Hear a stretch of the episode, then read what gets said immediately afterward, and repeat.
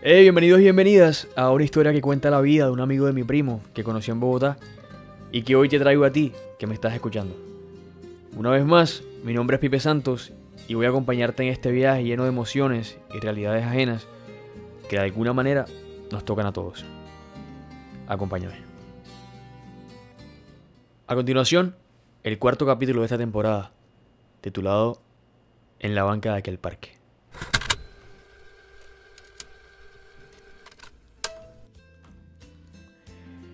En Latinoamérica existe un dicho, que suele ser muy famoso en la cultura popular.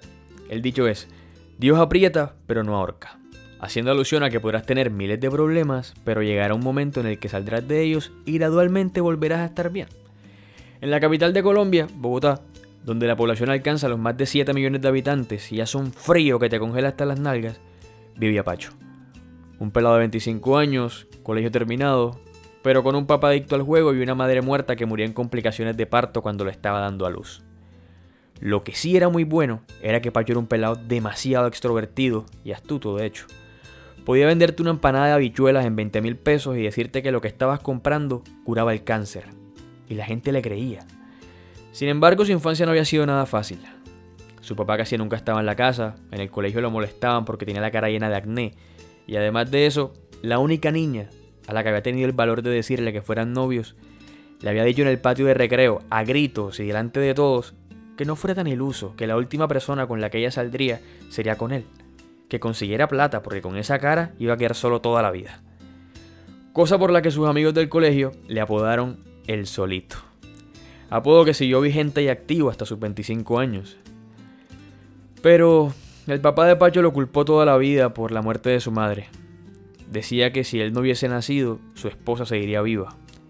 Al fin y al cabo, él nunca había querido tener un hijo, y ese embarazo había sido un fruto de la victoria de la selección Colombia frente a Argentina. Por lo que obviamente, Pacho nunca supo lo que era sentirse querido, ni siquiera en su propia casa. Con el tiempo, Pacho consiguió trabajo en un call center que atendía quejas y reclamos de usuarios de telefonía móvil, y diariamente era insultado, por debajeado y humillado por personas que ni siquiera podía verles la cara y que estaban al otro lado del teléfono. Y además de eso, su jefe era un antiguo compañero del colegio que terminó siendo sobrino del dueño de la compañía. Por lo que irónicamente su pasado lo perseguía hasta su edad adulta, porque hasta en las integraciones del trabajo le seguían diciendo el solito. Al finalizar uno de esos largos días, Pacho tomó un bus camino a su casa y ya casi llegando a su destino, se le sentó un tipo al lado y le dijo suavemente y sin nervios que le entregaba el celular y la cartera o su próximo destino iba a ser el hospital, debido a la puñalada que iba a tener en el abdomen. Pachito lleno de impotencia, tomó su celular, sacó su cartera y se lo dio. Cuando llegó a su casa, literalmente sin un peso, sin identidad y sin ganas de vivir, se encontró con que había una gente extraña en la casa metiendo colchones y mesas de vidrio. Vio a su papá en la puerta y le preguntó qué pasaba. A lo que el tipo le respondió, no tengo plata, me voy a vivir con un hermano y arrendé la casa. Tus cosas están en dos bolsas ahí al lado de la puerta. Tú ya eres un hombre, yo no tengo cómo mantenerte. Así que vaya a ganarse la vida, mijo. En ese momento Payo supo que estaba en la calle, pues no tenía muchos amigos y no tenía dónde ir. Esa noche durmió en un parque y a la mañana siguiente fue al trabajo con la misma ropa. Por fortuna nadie lo notó. De hecho era la primera vez que ser invisible para los demás le era útil. Si somos sinceros y nos basamos en aquel dicho popular, a Pachito Dios lo había tenido arcado toda la vida prácticamente. Y ese dicho no era más que una frase bonita que se usaba solamente para no escuchar los problemas de los demás. Pero a la tercera noche durmiendo en una banca, se dio cuenta como una señora en silla de ruedas intentaba subir un andén para entrar a su casa. Payito se paró de la banca y le preguntó a la señora si quería su ayuda. Así que tomó el control de la silla, la llevó hasta la puerta y le ayudó con la cerradura. Después le preguntó qué hacía tan tarde a esa hora y si no vivía con nadie que la ayudara. La señora le dijo que vivía con su esposo hasta hace una semana, pero que le había dado un infarto y había muerto. Que ella se estaba quedando con una de sus hijas, pero que se sintió una carga y se vino a su casa. Payo solo dijo, bueno, si necesita algo, yo voy a estar en aquella banca. La señora sonrió y entró a su casa. A la mañana siguiente, cuando Payo se levanta, se da cuenta que al lado tiene un plato con dos panes café con leche y un huevo cocido. Mira hacia la casa, donde había dejado a la señora y se da cuenta que ella está viéndolo, y le sonríe. Era la primera vez en mucho tiempo que alguien le hacía un desayuno, así que fue hasta donde ella estaba y le agradeció. Le contó lo que le había pasado en su casa, donde trabajaba, y le pidió el encarecido favor que lo dejara bañarse, que él sabía que parecía peligroso dejarlo entrar, pero que realmente él no era ningún ladrón. La señora lo pensó, pero finalmente lo dejó entrar.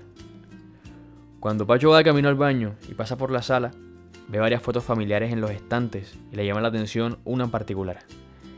Era la señora en silla de ruedas, pero mucho más joven y de pie, con una niña que usaba el mismo uniforme del colegio al que él había asistido. La niña de la foto fue aquella niña que un día en el recreo le dijo que si no conseguía plata, se iba a quedar solo. Y sí, una vez más, su pasado le tocaba la puerta. Cuando la señora fue a llevarle una toalla, Pacho gritó desde la ducha. ¿La niña que tiene los brazos en la foto de la sala es su hija? A lo que la señora respondió que sí, que de hecho era donde se estaba quedando después de la muerte de su esposo. Pacho terminó de bañarse, se vistió, dio las gracias y se fue. Ese día en el trabajo lo llamaron a la oficina del gerente y su compañero del colegio lo despidió. Le dijo que no era nada personal, pero que lo habían visto durmiendo en una banca borracho y esa no era la imagen que él quería que un empleado de la empresa proyectara. Paquín intentó explicar, pero el daño ya estaba hecho. Oficialmente se había quedado sin trabajo. Esa noche fue a dormir a la misma banca, y para su sorpresa, en la banca estaba sentada una mujer hermosa, con un maletín. Cuando Pacho llegó a sentarse, la miró tímidamente, ella sonrió extendió su mano y le dijo, tantos años sin saber de ti. Pacho no podía creer que se tratara de ella. No era posible tanta casualidad. La mujer se llamaba Camila y le contó que su mamá le había contado que él la había ayudado y que estaba muy agradecida. Pacho miró al suelo y sin levantar la cabeza, respondió, cualquier persona hubiera hecho lo mismo en mi lugar. A lo que ella respondió que no todas las personas están dispuestas a ayudar sin esperar algún beneficio. Suspiró y abrió su maletín. Le preguntó que si tiene trabajo y Pacho respondió que lo habían despedido por dormir en la banca que casualmente ellos estaban sentados.